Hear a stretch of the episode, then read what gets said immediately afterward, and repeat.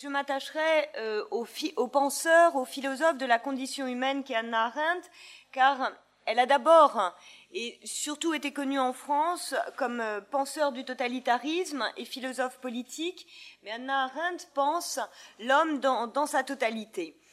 Et euh, il est évident que c'est de son examen des totalitarismes que découle cette question impérieuse euh, qui euh, sera l'objet de, son maître ouvrage, euh, traduit en français par la condition de l'homme moderne, mais une question que nous avons malheureusement délaissée, la question de l'humanité de l'homme. Avertie justement par son examen des totalitarismes, elle sait la fragilité de cette humanité et combien celle-ci dépend des conditions qu'elle rencontre. Et pour euh, justifier aussi cette façon d'approcher Anna Arendt, je rappellerai que le titre de l'ouvrage donc publié en français sous le titre La condition de l'homme moderne s'intitule euh, dans sa version originale The Human Condition, donc la condition humaine, et le titre, donc pour des raisons tout à fait contingentes, étant déjà pris par Malraux, il a fallu euh, trouver une autre traduction.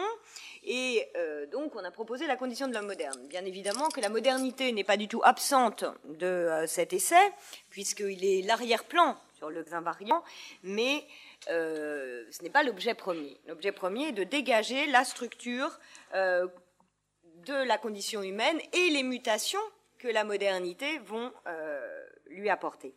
Alors récemment, et c'était une belle euh, suggestion, Philippe Reynaud, lorsqu'il a dirigé l'édition en quarto, a proposé de retraduire, mais ça a été refusé par euh, Kelman Levy, de retraduire The Human Condition par l'humaine condition, et c'était une d'autant plus belle euh, proposition que Anna Arendt était une lectrice de Montaigne et qui plus est dans le texte puisqu'elle elle parlait notre langue et lisait le, français. mais ça n'a pas été retenu, mais Philippe Reynaud a intitulé le quarto qui reprend justement la condition de l'homme moderne sous le titre de euh, l'humaine condition, et vraiment c'est très accordé à euh, l'esprit qui préside à cet essai. Alors, ce soir, comme c'est une œuvre très vaste, euh, une œuvre a priori aisée euh, d'accès, mais en réalité, Anna Arendt, et cela lui a été très souvent reproché, est un penseur euh, elliptique, et donc euh, il est, il n'est pas nécessairement évident de, de toujours bien cerner les enjeux. Donc j'ai tiré finalement deux fils qui me semblent permettre d'entrer et de s'orienter dans l'ensemble de son œuvre. Et donc l'objet quand même de cette conférence est de, partager ce que je dois à Anna Arendt, que j'ai découverte euh, alors que j'avais 17 euh, ans et qui m'accompagne depuis lors. Et hum, c'est un penseur qui nous est précieux, tout particulièrement pour au moins deux raisons. D'abord, vous allez le voir, pour son génie euh, d'injecter des distinctions, des nuances, dans ce qui s'offre à nous en général comme un bloc massif, et notamment la question de la vie active que nous avons pris l'habitude depuis les anciens de penser euh, par simplement opposition à la vie contemplative. Et Anna Arendt va injecter des tas de distinctions conceptuelles qui vont euh, permettre d'étayer ce qui est euh, la vie active des êtres humains. Donc, par justement toutes ces petites distinctions qu'elle introduit, c'est autant de possibilités humaines qu'elle rend éclatantes. Et c'est là qu'elle enrichit considérablement notre existence parce que selon les sphères de la vie, eh bien, nous allons euh, solliciter, aiguillonner des dispositions qui sont euh, propre à chacune des sphères, la sphère privée, la sphère sociale, la sphère politique. Et donc, elle a cet art de faire chatoyer l'existence humaine. Ensuite, l'autre point, c'est qu'elle nous permet, là aussi c'est vraiment un aspect très précieux, spécialement aujourd'hui, euh, elle, sait penser ensemble ce que nous ne savons plus appréhender que sur un mode binaire, antagonique, et donc ce sera euh, un des angles sous lesquels je, vais l'aborder. Et donc sa pensée nous permet vraiment de, surmonter euh, des alternatives euh, qui, qui, appauvrissent notre appréhension euh, du réel. Alors donc les deux fils que j'ai tirés vont nous permettre de, résumer l'esprit qui commande à l'ensemble de, de l'édifice. Alors le premier point, c'est qu'elle est à la fois le philosophe de la liberté et le philosophe de l'homme comme obligé du monde. Alors d'abord, philosophe de la liberté.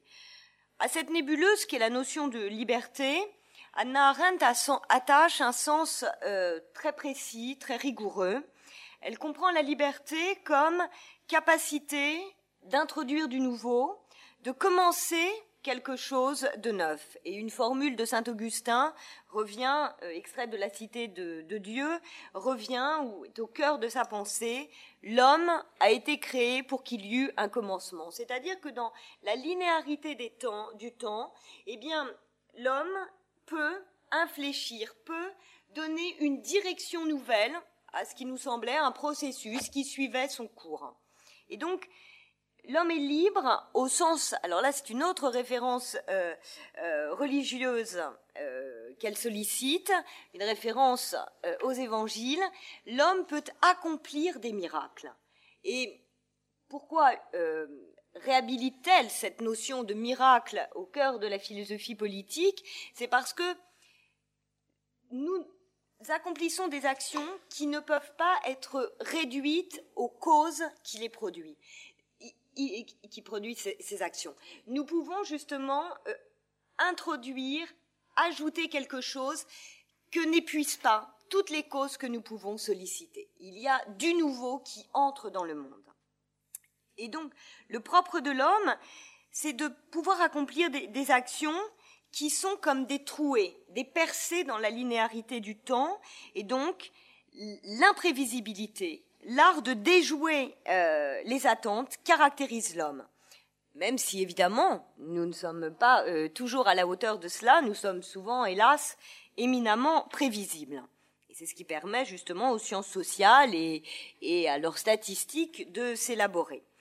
Mais c'est ce qui inquiétera justement Anna Arendt, c'est cette euh, influence que les sciences sociales auront de plus en plus qui vont euh, nous faire perdre de vue cette capacité de l'homme de euh, d'interrompre le cours des temps, de euh, surprendre.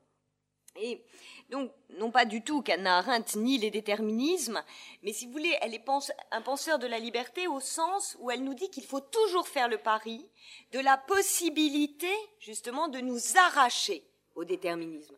J'avais trouvé chez, René Char une, notion qui résume le mieux cela, c'est que effectivement nous sommes sous la nous sommes la proie de déterminismes sociaux, psychologiques et tout ce que l'on peut invoquer, mais il y a en chacun de nous une enclave de liberté.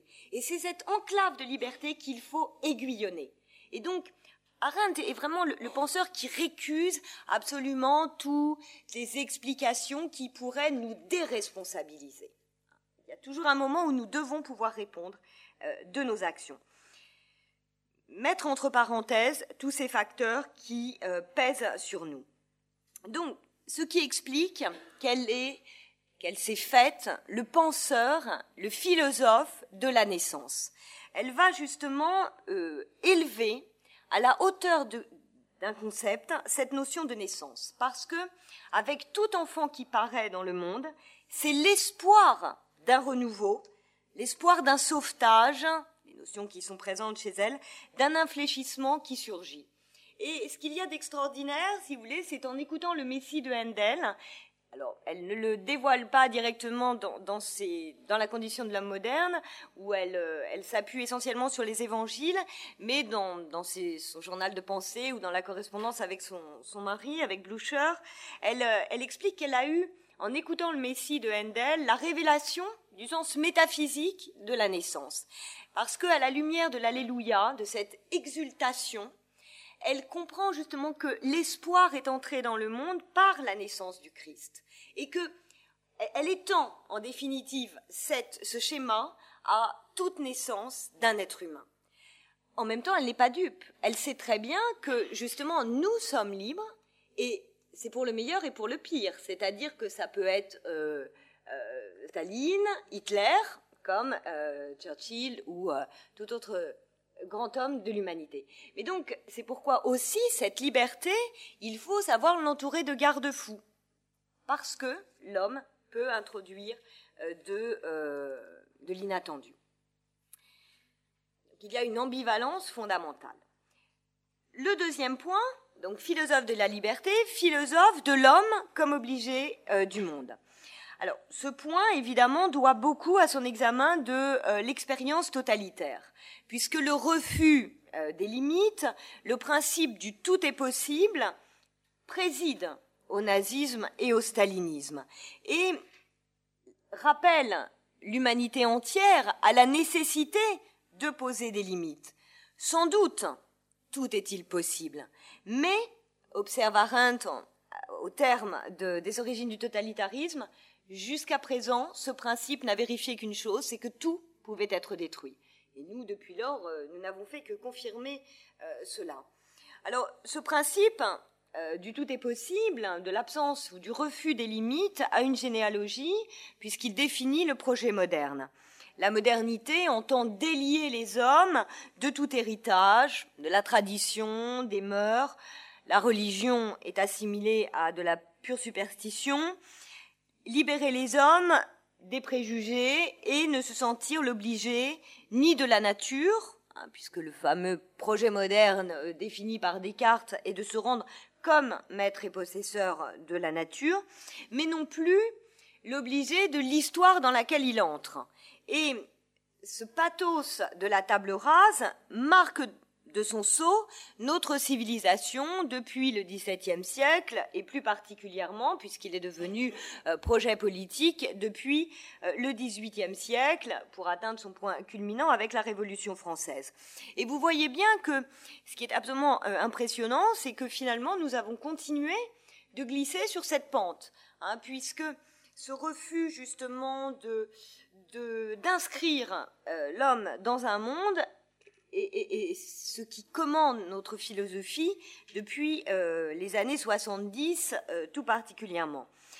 Anna Arendt analyse ça magnifiquement, elle montre très bien comment l'homme moderne souffre d'un ressentiment fondamental contre tout ce dont l'homme n'est pas l'auteur. Alors Arendt se séparera vivement de courants philosophiques comme celui de Sartre par exemple et de tout l'humanisme de gauche qui se grise de l'idée d'un homme qui se créerait lui-même, qui s'auto-engendrerait. Évidemment, c'est le l'ubris par excellence, la démesure par excellence que cette aspiration a dégagé l'individu de toute norme collective, de toute signification euh, partagée. L'homme moderne et c'est encore un thème qui est au cœur de, sa pensée, est incapable d'endurer, de, se réconcilier avec le donné de l'existence, avec ce qui est. Ce mot d'endurer, elle l'emprunte à, Faulkner et à son discours du Nobel notamment. Et tout à l'inverse, Anna Arendt, dans ce mot de donner, est capable d'entendre ce qu'il entre de don. Elle entend résonner la notion de don et comme pour tout cadeau, pour tout présent, eh bien, au don de la nature, il convient de répondre par une attitude de gratitude, de reconnaissance, un art de remercier. Et donc, Arendt peu importe après tout de savoir qui est le donateur, ça peut être Dieu justement pour celui qui croit au ciel, et puis cadeau venu de nulle part pour celui euh, qui n'y croit pas. Et dans échange de correspondance avec euh, avec Gershom Scholem au moment du procès Eichmann. Euh, Gershom Scholem lui dit mais je vous ai toujours considéré comme une fille de notre peuple. Et Arendt lui dit mais je n'ai jamais remis en question cela. Et elle a cette formidable remarque. Elle lui dit je suis juive comme je suis femme. Cela fait partie pour moi des données indubitables de ma vie. Et je n'ai jamais voulu changer quoi que ce soit à de tels faits une telle attitude de gratitude pour tout ce qui est tel qu'il est, pour tout ce qui est donné, Anna Arendt elle-même souligne hein, dans sa lettre, et n'a pas été fait pour les choses qui sont fuseilles, hein, c'est-à-dire par nature, et non pas nomoi, c'est-à-dire par convention. Bon, si vous voulez, euh, j'ai tendance à dire que euh, Arendt, c'est l'anti-Beauvoir. Avec Arendt, on est femme, et on le devient assurément, chacune d'entre nous euh, compose sa partition sur ce donné de l'existence, mais il ne s'agit pas d'occulter euh, le donné de l'existence. Alors, si Arendt se fait ainsi euh, le penseur de l'homme comme obligé, en appelle à notre disposition à la gratitude, exalte aussi chez le poète, chez l'artiste, l'art justement de dire oui à ce qui est, de dire oui euh, au monde ou à manifester ce qu'elle appelle une forme d'amor mundi. Eh bien, c'est que force lui est de constater que la rébellion contre toute forme de données de l'existence, bien qu'impliquée, bien que compromise dans les totalitarismes, continue de nous inspirer. Et euh, j'aime sur ce point à mettre en regard, j'aime en même temps c'est absolument accablant, mais mettre en regard le texte qu'elle écrit en guise de conclusion aux origines du totalitarisme et hum, qui a été publié dans le Quarto hein, des origines du totalitarisme, un texte qui date de 1951, et donc mettre ce texte en regard avec le prologue de euh, La condition de l'homme moderne, qui là est un texte de 58. Dans le premier, elle pose la question, justement, donc au terme de son examen des totalitarismes, en gros, que faire quelle disposition morale cultiver après ce que les totalitarismes nous ont révélé. Et elle pose une alternative. Soit les hommes continuent de glisser sur la pente moderne de la rébellion contre toute forme de données, persistent dans leur ressentiment fondamental, base psychologique du nihilisme, continuent de se montrer absolument incapables d'accepter de se réconcilier avec ce dont ils ne sont pas les auteurs, ou bien il renoue avec le sens des limites, avec la disposition à la gratitude, je la cite très exactement, une gratitude fondamentale pour les quelque choses élémentaires qui nous sont véritablement et invariablement données dans les origines du totalitarisme, donc en quarto, euh, cela se trouve page 872. Et donc parmi ces, choses élémentaires, hein, il y a certes le donné naturel, mais il y a aussi pour Anna Arendt l'histoire qui nous échoit, les actes de nos ancêtres, parce que l'esprit de repentance est tout à fait étranger à Anna Arendt.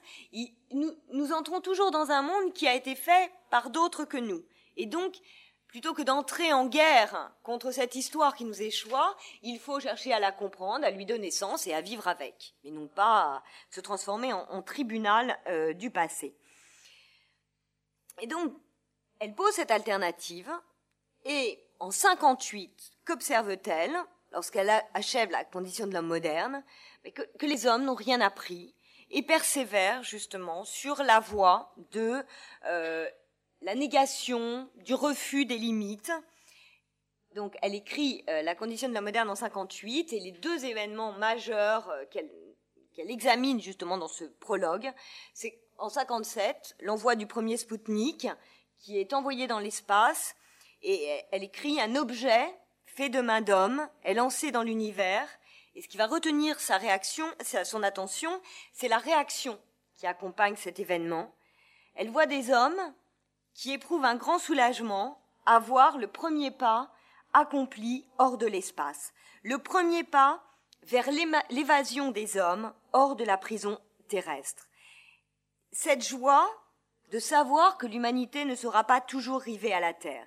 Et là, Arendt se dit que même notre séjour terrestre, nous ne l'aimons plus. L'humanité en est venue à considérer la terre elle-même comme prison du corps. Les anciens considéraient le corps comme prison de l'âme. Eh bien, nous, nous, n'aimons plus simplement le, fait que, naturellement, nous sommes accordés, adaptés à la vie sur Terre. Et elle, écrit, euh, donc l'humanité en est venue à considérer la Terre elle-même comme prison du corps. Jamais un tel empressement à s'en aller dans la Lune n'avait été manifesté. L'émancipation, la sécularisation de l'époque moderne avait commencé par le refus non pas de Dieu nécessairement, mais d'un Dieu Père dans les cieux, doit-elle s'achever sur la répudiation plus fatale encore d'une terre mère de toute créature vivante? On a toujours dit qu'Anna Arendt n'avait aucun souci de la nature. Textes comme ça montrent que non. Et, de toute façon, ce qu'elle, euh, établit dans une, lettre à, à, son amie, euh, la romancière Mary McCarthy, elle dit que le traitement que nous réservons à la culture, aux œuvres de l'esprit, et le traitement que nous réservons à la nature vont de pair. Soit nous sommes capables de prendre soin de l'héritage, soit nous sommes indifférents et, finalement les deux sont liés. Donc, euh, tel que nous nous comportons à l'endroit des œuvres de l'esprit, nous nous comportons envers la nature et réciproquement. Donc il y a euh, ce, détachement à l'égard de la condition terrestre et l'autre élément tout à fait euh, étonnant aussi, elle Anna Arendt est contemporaine des premières tentatives de donner la vie dans les éprouvettes. Et là, euh, elle se dit que on, entre dans une toute autre phase de l'humanité puisque elle voit des scientifiques s'efforcer de rendre la vie artificielle, elle aussi, de couper, écrit-elle, le dernier lien qui maintient encore l'homme parmi les enfants de la nature. Donc cette perspective d'un monde où l'homme ne rencontrerait plus que des produits faits de main d'homme est, une perspective qui hante Anna Arendt. Le troisième point découle de ce qui vient d'être dit, donc philosophe de la liberté et euh, penseur de, de l'homme comme obligé du monde, eh bien c'est toute sa réflexion sur l'éducation. Une éducation nécessairement conservatrice ces deux points donc, qui viennent d'être énoncés découle euh, l'importance que revêt pour Arendt la question de l'éducation et spécialement de l'école qui, comme elle l'écrit, ne se limite pas à l'épineuse question de savoir pourquoi le petit John ne sait pas lire. Ce sont les fondements anthropologiques de l'éducation qu'elle va mettre au jour. Avec la naissance, les enfants, les parents, pardon, ne donnent pas seulement la vie, ils font entrer un être dans le monde. Ils le font, ils l'introduisent. L'enfant entre dans un monde, un monde vieux, très vieux, qui était là avant lui, et dont il va devoir assumer la responsabilité et qu'il devra à son tour transmettre. Et c'est sur cette question de l'éducation, écrit-elle en conclusion de son essai sur la crise de l'éducation, que je vous recommande de, de lire parce que c'est absolument terrible. Ce texte date de 61 et il n'a rien perdu. Elle montre comment pourquoi parle-t-elle de crise de l'éducation? C'est que, alors, aux États-Unis, ça s'est produit en début des années 60, nous, ce sera à la fin, mais que nous entrons dans une phase où les adultes ont renoncé à transmettre le vieux monde, à inscrire l'enfant dans une histoire plus vaste que euh, celle qui est simplement euh, celle du présent. Et donc, relisez ce texte parce que il est pour ainsi dire exhaustif.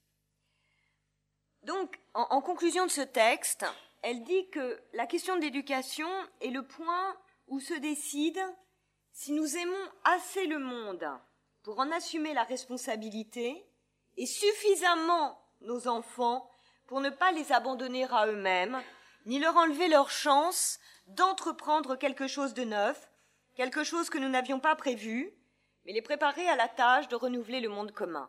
Donc, voyez, préserver le monde, dans lequel ils entrent, et en tant qu'ils sont porteurs de liberté, ils peuvent toujours défaire ce monde, mais aussi former, aiguillonner cette liberté dont ils sont porteurs. Parce que nous naissons certes libres, mais simplement porteurs de cette capacité d'introduire du nouveau.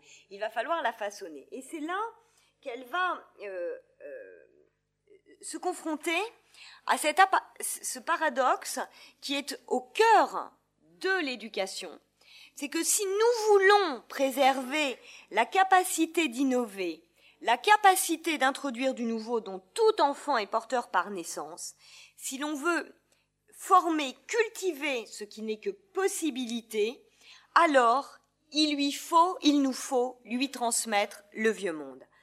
L'homme entre, je, je, le répète, mais dans un monde qui était là avant lui, et il va devoir donc apprendre à se familiariser avec ce monde, il va devoir apprendre à connaître ce monde, mais aussi à l'aimer. Parce que si nous voulons qu'il continue la civilisation dans laquelle il entre, si nous voulons qu'il l'enrichisse, encore faut-il qu'il en connaisse l'esprit, qu'il en connaisse les fondements et qu'il puisse les poursuivre. Notre penseur proche d'Anna Arendt, Simone Veil, me disait que il faut donner quelque chose à aimer aux Français et d'abord leur donner à aimer la France, si l'on veut que la France continue. Eh bien, si vous voulez, c'est exactement cette idée qui est au cœur de euh, la pensée d'Anna Arendt. Parce que si nous voulons justement que demain les enfants répondent du monde dans lequel ils sont, eh bien, il faudra qu'ils soient capables d'intégrer euh, toute cette temporalité, c'est-à-dire se sentir l'obligé des morts, répondre de leurs actions devant les ancêtres, devant leurs contemporains et aussi devant ceux qui ne sont pas encore nés, ceux qui viendront. Et donc, toute action, justement, doit s'inscrire dans cette temporalité euh, vaste. Et la noblesse, euh, la dignité de l'être humain tient précisément à cette capacité d'endosser, d'assumer la responsabilité euh, pour le monde. Pourquoi doit-on transmettre le vieux monde pour préserver la capacité d'innover de l'enfant? Paul Ricoeur disait il n'y a pas euh, d'autonomie sans source. Eh bien, l'humanité de l'homme est liée à l'inscription dans une euh, humanité particulière, dans un, un ensemble de significations uniques, singulières. Et la philosophie qui nous commande, aujourd'hui, nous invite au contraire à délier l'individu. Mais un enfant auquel nous n'avons pas transmis le, le vieux monde, c'est un enfant que nous abandonnons au présent et à tous ces conformismes. Et ce que montre très bien Anna Arendt, c'est que le passé va nous être comme un levier pour soulever les évidences qui nous entourent. Donc, connaître le passé, à la fois euh, se familiariser avec le monde qui nous, est, qui nous est propre, mais aussi ne pas être prisonnier de cette prison qui finalement est la plus insidieuse, qui est celle du présent. Mais pour pouvoir interroger, inquiéter le présent, il faut être porteur d'autres modalités d'existence, d'autres euh, catégories euh, de pensée que justement celles qui euh, commandent notre, notre présent. Il, faut, il nous faut lui permettre d'acquérir une épaisseur temporelle qui n'est pas donnée avec la vie. Ensuite, l'existence humaine ne peut prendre sens, sens et saveur qu'à partir d'un enracinement. Enracinement, comme chez Simone Veil au demeurant, géographique, assurément. L'enfant ne doit pas être hors sol, mais également temporel. Hein. Je vous dis, ce qui est vraiment très très important chez Arendt, c'est cette dimension d'inscription dans euh, une, temporalité euh, très vaste. Celui qui, ignore le passé va véritablement être incarcéré hein, dans, le présent. Et euh, la, force de, l'éducation qui passe juste, enfin, d'une éducation conservatrice, d'une éducation qui transmet le vieux monde, c'est qu'elle permet à l'enfant, qu'elle oblige l'enfant à se décentrer par rapport à son monde. Ça, c'est capital, parce que la citoyenneté, c'est la même chose. Ça implique d'être capable de décentrement par rapport à ses intérêts privés, particuliers, à cette myopie du présent. Donc ça, ce sont des dispositions que l'on acquiert au contact des œuvres de l'esprit. Ensuite, évidemment, si l'on veut que euh, cette liberté dont il est porteur ne soit pas destructrice, euh, qu'il ne, contribue pas à défaire aveuglément ce qui a été fait, ce qui lui a été euh, légué, eh bien, donc, il faut lui donner à aimer cet héritage et lui donner, aiguillonner l'aspiration à le prolonger, à l'enrichir.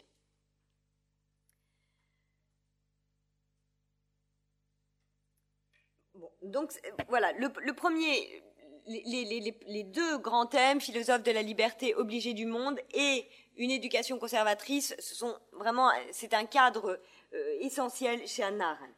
Le deuxième, le deuxième fil que je tire est, alors quand je vous disais qu'elle nous aide à surmonter des alternatives dont nous sommes entièrement tributaires, c'est qu'elle est peut-être le seul penseur à avoir à, ce point été capable euh, de combiner l'aspiration au nouveau, qui est lié à notre à la liberté en nous, et le besoin de continuité, le besoin de stabilité. Conservateur et progressiste et non pas conservateur ou progressiste. Aujourd'hui, et ça, elle, elle, le montre très très bien, elle considère que finalement c'est au moment de la Révolution française où on a divisé en deux blocs ce qui en définitive traverse tout être humain.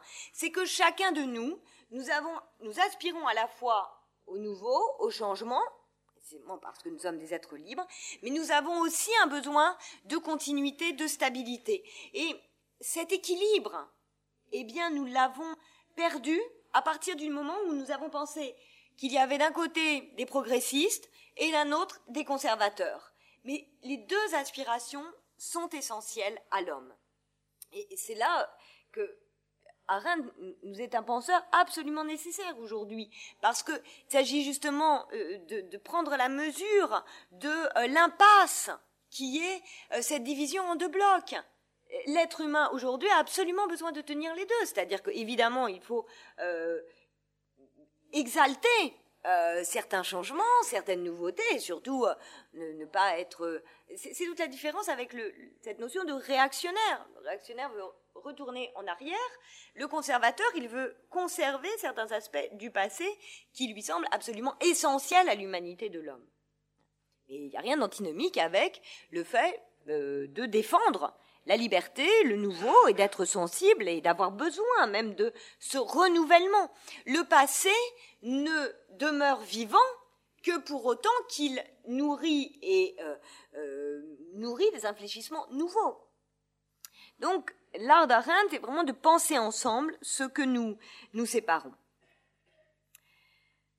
Et elle a cette phrase euh, extraordinaire les exhortations à changer le monde sonnent à nos oreilles comme des invitations à apporter de l'eau à la rivière, parce que elle voit que les mutations, euh, notamment liées à la technique, sont tellement rapides et de toute façon face, face auxquelles les, hommes sont, sont, assez impuissants, euh, ou n'avoir pour seul mot d'ordre que euh, le changement, euh, comme la plupart de nos politiques, c'est absolument ne pas prendre, euh, ne pas avoir prise sur les, vraies responsabilités de l'homme aujourd'hui. Nous avons là aussi un autre exemple de l'anachronisme de la pensée d'Anna Arendt, et c'est cela qui la rend précieux. Et en revanche, une pensée des fondements anthropologiques qui sont absolument nécessaires à rappeler aujourd'hui, et, donc le mépris, parce que vouloir euh, nier ce besoin de stabilité en l'être humain, c'est mépriser quelque chose qui est absolument essentiel à l'humanité de l'homme. Mais c'est ce qui, je crois que vraiment, c'est la négation de cet aspect-là euh, éclaire une partie du désarroi de nos contemporains, précisément parce que nous ne faisons pas droit à la légitimité de euh, voir les mœurs ne pas être bouleversées euh, de fond en comble et que une, une civilisation existe par, parce qu'il la stabilise les institutions, les mœurs, et, Arendt est le penseur de, cela. Et, notre impuissance à faire droit à une pensée conservatrice ou à cette disposition à, considérer qu'il y a des choses à conserver. Je me souviendrai toujours d'une lors d'une campagne euh, électorale, c'était la jeunesse euh, d'Europe Écologie Les Verts, et ils avaient pour slogan euh, la politique sans conservateur. C'est quand même extraordinaire quand on est le parti de l'écologie. Mais il y a une telle, un tel refus de reconnaître une quelconque légitimité à l'attitude conservatrice que même là, ils comprennent même plus ce qu'ils font. Quoi. Ils, cherchent à conserver la nature, mais c'est la politique sont conservateurs. Alors, donc, euh, ce, concept, euh, un concept, pardon, porte toute cette pensée. Eh bien, c'est le concept de monde qui est absolument euh, capital chez Arendt. Alors, je vais m'attacher à le définir, bien qu'elle-même n'ait jamais pris la peine de le définir rigoureusement mais c'est un concept absolument central et qui, euh, là aussi, nous est très précieux. Alors, nous l'avons déjà rencontré quand j'ai parlé de l'homme comme obligé du monde, ou quand euh, nous avons vu que l'enfant entrait dans un monde qui était là avant lui, qui, qui demeurera après lui, ou encore euh, la responsabilité pour le monde qui définit l'attitude politique par excellence. Alors, qu'entend-elle par monde? Eh bien, le monde s'entend en plusieurs sens. En un sens d'abord non matériel, qui est le fruit des actions de nos ancêtres, qui donnent à notre civilisation et à chacune des civilisations euh, leur physionomie euh, propre. Entrer dans un monde, c'est pas le cosmopolitisme, c'est chez Arendt, c'est vraiment entrer dans une humanité particulière. Hein, dans des significations particulières euh, qu'il va falloir s'approprier. Ensuite, ce concept de monde s'entend en un, en un, sens plus matériel, plus palpable. Il est l'œuvre d'Homo Faber, c'est-à-dire qu'il est composé de l'ensemble des objets faits de main d'homme, destinés à demeurer par-delà une vie. L'erreur la, plus, plus grande serait de ne de n'entendre le concept de monde qu'en un sens horizontal. Parce que entrer dans le monde, ce n'est pas simplement vivre avec nos contemporains. La notion de monde est chargée chez Arendt de revêtir justement cette dimension euh, transcendante, une transcendance euh, humaine, puisque c'est à la fois les actions et euh, les objets faits de main d'œuvre, main d'homme, pardon, mais c'est aussi une transcendance temporelle. Et c'est en cela que euh, ce concept de monde a une fonction euh, décisive, c'est qu'il permet de réinjecter de la transcendance dans un monde séculier. Parce que euh, il, introduit de la verticalité. Nous sommes justement les obligés d'autre chose que de simplement nous-mêmes, hommes du présent. Et ça, c'est, essentiel parce que c'est ce qui nous manque. C'est que l'homme des droits de l'homme il, est épuisé par le seul présent. Pourquoi nous pouvons ainsi jouer du sens des institutions comme nous l'avons vu avec le mariage? C'est parce que euh, précisément nous ne nous sentons pas les obligés de quelque chose dont nous héritons. Et nous postulons un présent entièrement fondateur. Avec Arendt, il y a cette idée de se sentir euh, les obligés de quelque chose que nous recevons. Et donc, chaque génération ne recommence pas le monde à nouveau frais. Alors, quand je dis que le monde est l'œuvre d'Homo Faber, cela est spécialement développé dans euh, la condition de l'homme moderne. Alors, je, rappelle très, très rapidement, euh, dans, la condition de l'homme moderne, elle va, donc comme je le disais, injecter euh, des, distinctions conceptuelles dans ce bloc massif qui est euh, la, sphère, enfin la, vie active. Et elle va montrer comment il y a trois stades. Le, d'abord le travail, qui définit l'homme comme euh, homo laborans, et c'est-à-dire que parce que nous sommes soumis au processus vital, nous devons travailler. Et toute cette sphère du travail est marquée par la temporalité propre à la nature en nous, c'est-à-dire que c'est un cycle qui revient perpétuellement sur lui-même.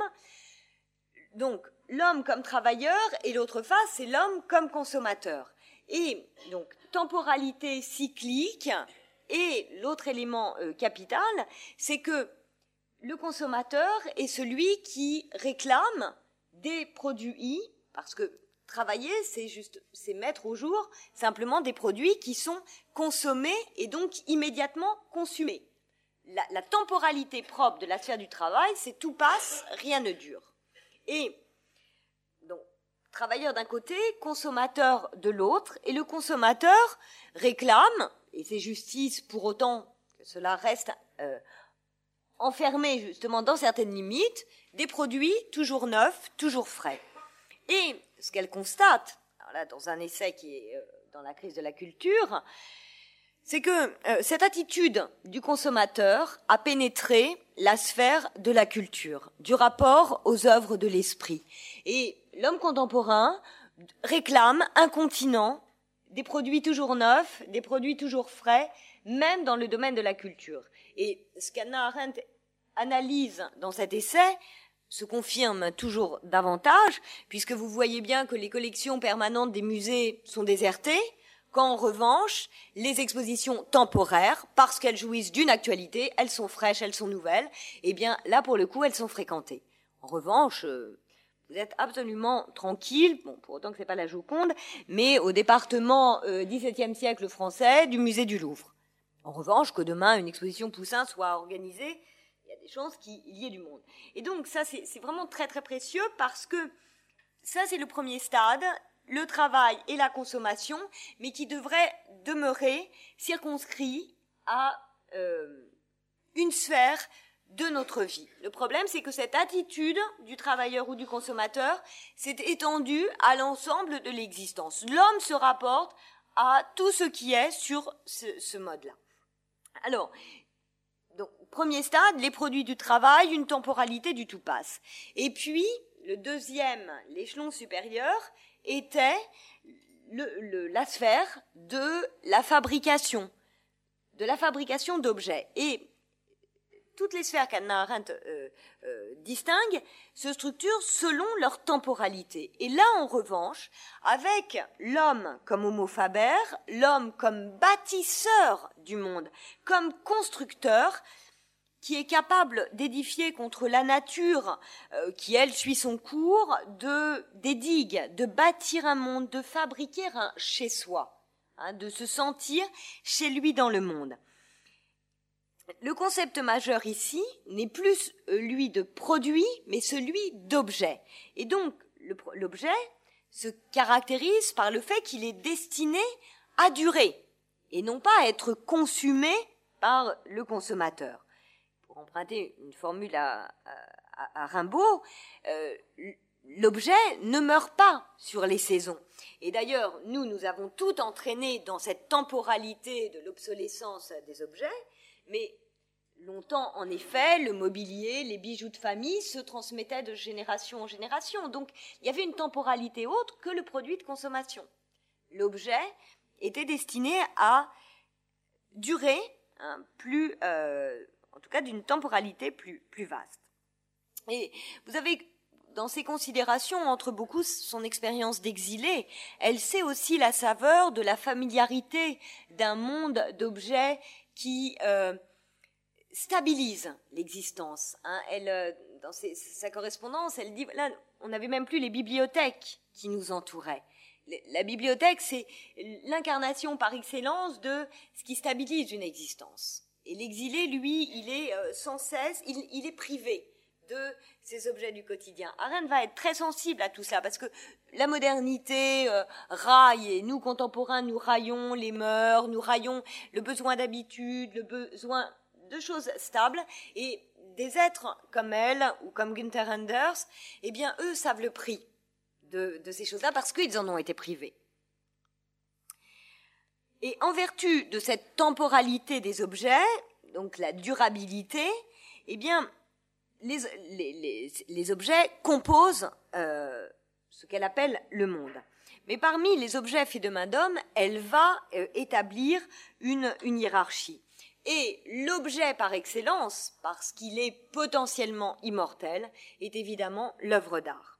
Alors, euh, c'est un point sur lequel je vais m'arrêter parce que euh, c'est un, aspect assez méconnu de, de l'œuvre d'Anna Arendt, mais il y a une véritable pensée de l'art et de l'œuvre d'art qui, fondamentalement, à la différence de euh, l'objet euh, d'usage fabriqué euh, par Homo Faber, eh bien, le propre de l'œuvre d'art, c'est qu'elle ne sert à rien.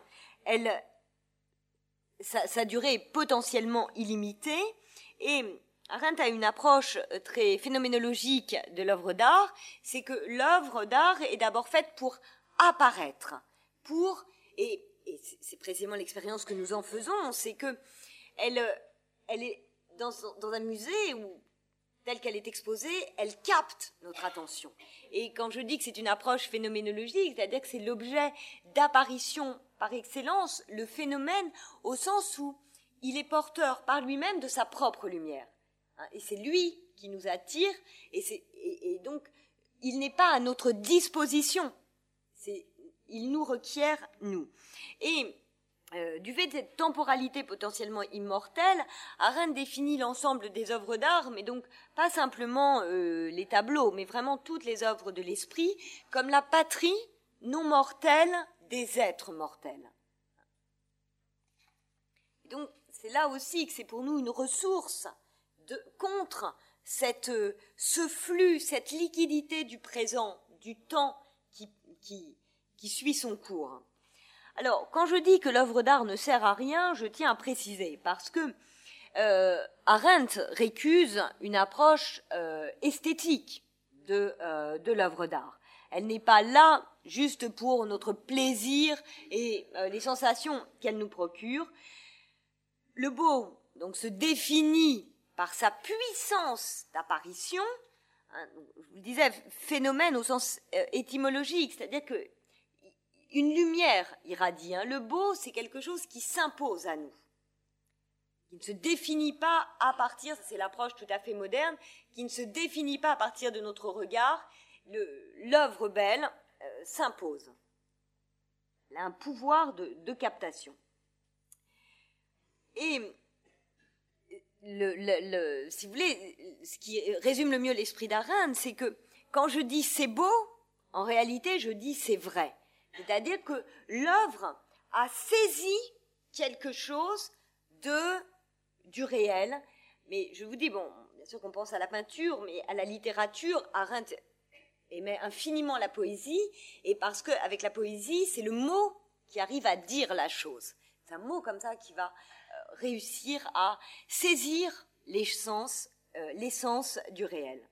Et Arendt définit l'œuvre d'art comme objet de pensée, something en anglais. Alors, ce qui me permet d'entrer dans un point aussi qui est hélas par trop méconnu de la pensée d'Arendt, c'est toute sa réflexion sur la pensée.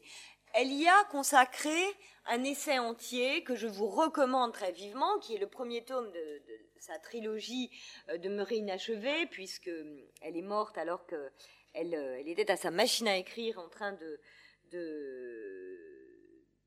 travailler au, dernier volet de cette trilogie, et donc qui est constitué de thinking, pensée, donc traduit en français par la pensée, mais ce qui est important, le, verbe hein, thinking montre bien que c'est il y a une dimension de d'activité permanente. Hein. L'homme n'est jamais aussi occupé ou dynamique que lorsqu'il pense, dira-t-elle. Hein.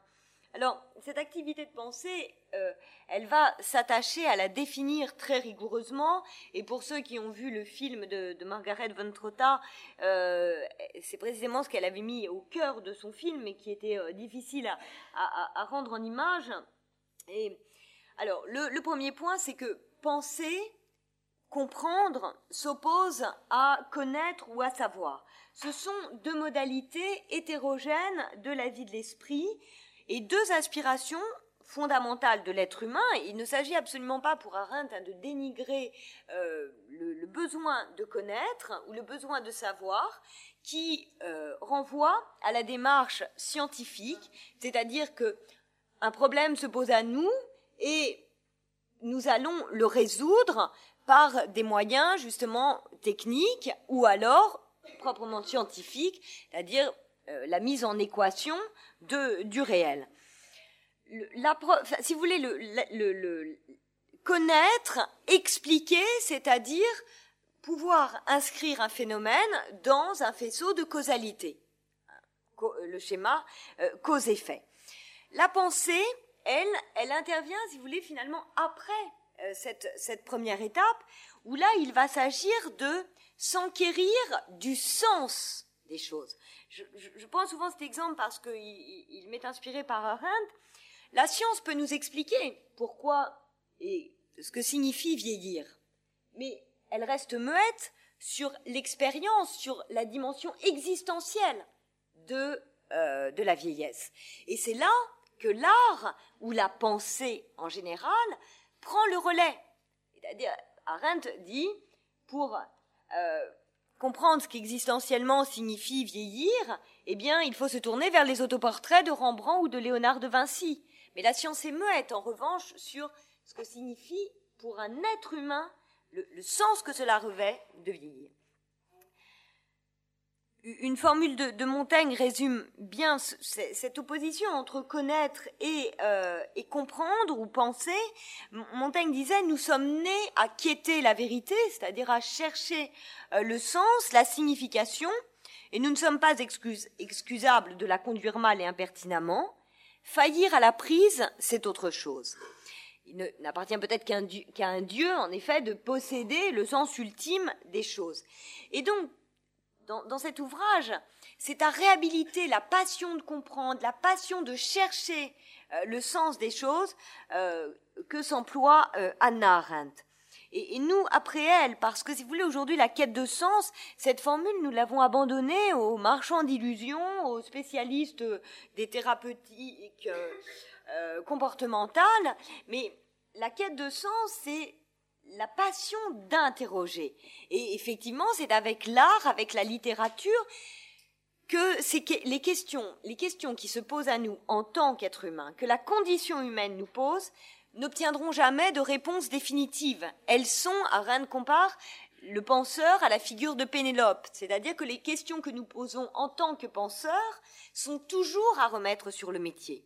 C'est pourquoi, à la fois, il y a chez Arendt toute la légitimité de l'approche de l'art et qui est complémentaire, enfin qui est essentiel au philosophe, qui lui aussi est un penseur, qui cherche le sens, et également la, place qu'elle fait à, la religion, qui est une modalité justement d'appréhension du phénomène humain. Et donc elle va être extrêmement, euh, c'est pourquoi elle sollicite tant les évangiles quand elle pense la capacité d'introduire du nouveau. C'est parce que il n'y a aucune science qui peut expliquer cela. En revanche, il faut solliciter d'autres euh, euh, modalités d'appréhension euh, de la condition humaine. Alors, quand elle oppose, enfin, ou quand elle pense la distinction entre penser et connaître, elle s'inscrit dans la filiation de Kant. Sauf que elle a le sentiment que Kant est demeuré comme en retrait par rapport, à sa propre intuition. Mais il y a complémentarité de ces deux. Bon, par exemple, l'histoire il s'agit dans un premier temps d'établir des vérités factuelles. Là, c'est ce qui rattache l'histoire à une science. Et puis après, il s'agit de penser la signification de ces événements, le sens pour euh, la condition humaine. Dans son introduction à la vie de l'esprit, elle, définit euh, l'objectif qui est le sien et elle, elle écrit qu'il s'agit de mettre en pièces l'idée très ancienne que la quête de signification du philosophe serait identique à la quête de savoir de l'homme du, laboratoire. Et euh, l'objet qui est le sien est aussi de faire qu'on cesse de tenir pour oiseuses les questions qui n'ont, à proprement parler, pas de réponse. Hein, le phénomène humain ne se laisse jamais appréhender comme un problème mathématique ou comme un problème technique. C'est pourquoi euh, la question euh, des relations hommes-femmes peut toujours être retravaillée par le romancier, elle ne sera jamais épuisée. toutes les questions qui nous sont essentielles.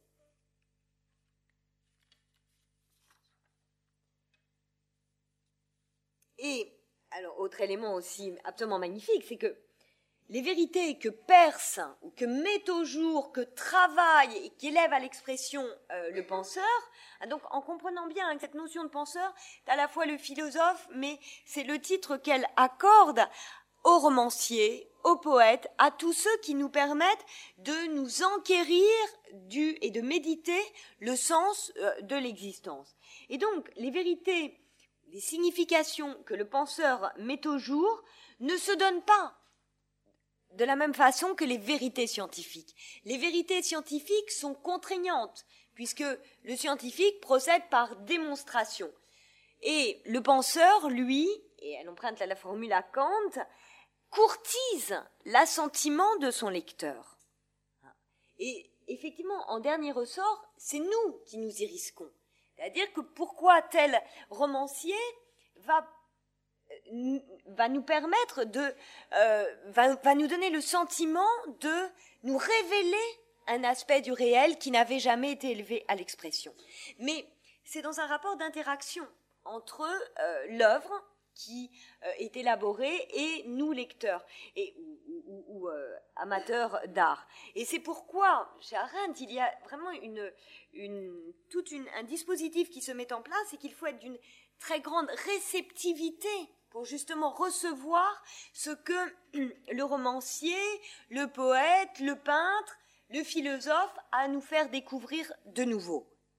C'est, ça suppose, elle a cette très belle formule, de se libérer de soi afin d'être libre pour autre chose que soi.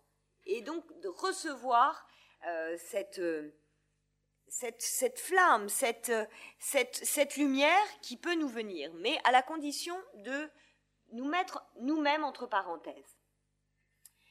Donc, le, penseur ne peut que courtiser, courtiser l'assentiment d'autrui et Dernier point, la faculté requise pour penser, mais aussi pour nous qui recevons euh, ces œuvres, est la faculté d'imagination ou, et là elle emprunte la formule à, à, la Bible et au, livre des rois, la notion de cœur intelligent. Salomon euh, réclame quand il va prendre le, pouvoir, eh bien, la seule chose qu'il réclame à Dieu, c'est un cœur intelligent. Et donc, c'est ce, mélange de sensibilité et de, rationalité. Et, vous voulez, euh, quand Arendt dit, bon, si cœur intelligent a une portée trop métaphorique, je vais le traduire par imagination. Et évidemment que par imagination, elle n'entend absolument pas euh, la fantaisie ou euh, une faculté de s'échapper du réel. Tout au contraire, c'est la capacité, a aussi Kant euh, l'influence, d'emmener son esprit en voyage, de se dépayser dans un sens autre, dira dans le même esprit. Hein. Mais donc l'imagination, c'est cette faculté qui nous permet d'accéder, encore une formule kantienne, à la mentalité élargie, à l'esprit élargi. Donc, d'appréhender d'autres modalités d'existence que celles que nous connaissons euh, déjà. Alors, je, je vais euh, quand même terminer sur un dernier point qui me tient euh, énormément à cœur, parce que euh, cet essai sur la pensée, donc je vous invite vraiment très vivement à lire, dans son introduction, elle explique comment elle a été conduite à écrire cet essai, et elle, elle le rattache à sa présence au procès Eichmann. Et au procès Eichmann s'est imposé à elle le lien inextricable qu'il y avait entre la capacité de penser et euh, le mal, la possibilité euh, d'accomplir ou justement euh, d'être tenu d'accomplir le mal. Avec Eichmann et, le criminel nazi en général lui offrait le spectacle d'un homme qui était parfaitement immunisé contre le réel, qui avait réussi à se rendre inaccessible à la sollicitation que faits et événements imposent à l'attention, grâce à un arsenal de clichés, à des formules toutes faites, à des, phrases vermoulues, et donc elle acquiert la conviction que ce qui faisait défaut à Eichmann à l'époque des faits, et tout autant euh, au moment de son procès, ce n'était absolument pas euh, la raison calculante, l'intelligence, la logique, mais c'était euh, la capacité à se mettre à la place de tout autre et à faire retour sur ce qu'il vivait à établir ce dialogue avec soi-même qui est la pensée.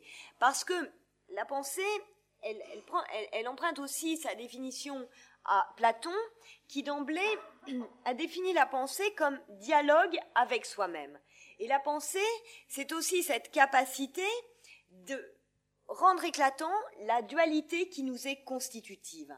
Et l'homme qui pense, ce n'est absolument pas euh, une question d'intelligence, c'est un homme qui est capable, je, traduis ainsi euh, l'idée qui est au cœur de, la pensée d'Arendt, mais c'est l'homme qui est capable d'avoir rendez-vous avec lui-même et d'actualiser le deux en un. Quand nous sommes en public, nous présentons une façade unie. Et quand nous nous retrouvons seuls avec nous-mêmes, dans la solitude du foyer, eh bien, là, nous devons être capables de d'interroger nos actions, de nous interroger sur ce que nous faisons. Et Arendt montre très bien que les totalitarismes nous lèguent une question terrible, c'est que la conscience morale n'est pas la voix de Dieu ou euh, la voix de la raison qui nous aurait retenu de quoi que ce soit.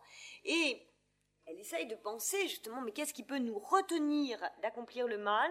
Et remède fragile, mais qui, à son sens, est le seul euh, sur lequel nous puissions compter, c'est que justement nous soyons des êtres capables de d'anticiper le moment où nous nous retrouverons avec nous-mêmes et où justement nous redouterions d'avoir à rougir de nous-mêmes.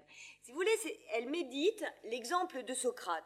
Socrate ne sait encore rien de la conscience euh, introspective, de l'expérience introspective, mais en revanche, quand il dit mieux vaut subir le mal que le commettre, c'est au nom justement de cette idée que je ne veux pas abriter un criminel. Je ne, je ne serais incapable de vivre avec moi-même si j'étais aussi, si l'autre face de moi-même était aussi celle d'un criminel. Et vous lisez certains textes qui sont pris aussi dans, dans, la responsabilité morale, ces textes sur la responsabilité morale, elle, elle s'appuie sur des exemples euh, très remarquables de, de Shakespeare, où nous avons cette expérience-là de se dire, mais comment je vais pouvoir me retrouver, ne pas rougir de moi-même? Et euh, elle, a de très forts développements sur le fait que finalement, la, résistance passive hein, qui a pu se développer en Allemagne, elle est convaincue que ce sont des êtres qui n'ont pas été aux prises avec de grands dilemmes moraux. C'était des êtres, par contre, qui euh, étaient capables d'avoir ce rendez-vous avec eux-mêmes et qui se disaient, il y a des choses que je ne peux pas accomplir. Hein, c'est pas une question de tu dois, tu ne dois pas. C'est je ne peux pas accomplir telle ou telle action parce qu'il y a un moment où j'aurai à faire retour sur ces actes que j'aurai euh, accomplis. Et la figure d'Eichmann est, précisément celle d'un être qui s'arrange pour n'avoir jamais à euh, redouter ce rendez-vous avec soi-même. Mais euh, prolongeant cette réflexion d'Anna Arendt sur la portée morale de la capacité de penser, euh, je vous recommande la lecture du livre de Nicolas Vert sur, euh, qui s'intitule, parmi tous ses travaux, L'ivrogne et la marchande de fleurs, donc qui est consacré au stalinisme, et on retrouve exactement cette expérience-là chez les, exécutants des, des, purges staliniennes notamment, comment ils s'arrangent pour obstruer tout rendez-vous avec eux-mêmes, soit par l'ivresse, soit par un affairement. Parce que c'est là que nous sommes vraiment convoqués par cette réflexion, c'est que Arendt a raison. Nous pouvons passer notre vie sans avoir jamais rendez-vous avec nous-mêmes. l'idéologie qui nous commande du festif, de euh, l'occupation permanente, de l'affairement permanent, c'est le plus sûr moyen de n'avoir jamais à s'interroger sur la signification de nos actes. Hein, donc, euh, c'est un aspect qui est très peu connu de la réflexion d'Arendt, mais je, crois que c'est une très précieuse contribution à euh, la réflexion morale aujourd'hui. Et cette idée pour moi euh, de, rendez-vous avec soi-même est quelque chose qu'effectivement nous pouvons escamoter, mais qu'il faut absolument préserver. Et donc qui suppose la retraite euh, de couper justement tous les internets ou tout ce que l'on veut, et le silence, la solitude, et vraiment de savoir ménager euh, un, espace de vie absolument privé. Alors, je vais m'arrêter pour euh, vous permettre de, poser des questions et, aller, j'espère, plus loin. Voilà. J'espère que vous aurez apporté quelques éclairages.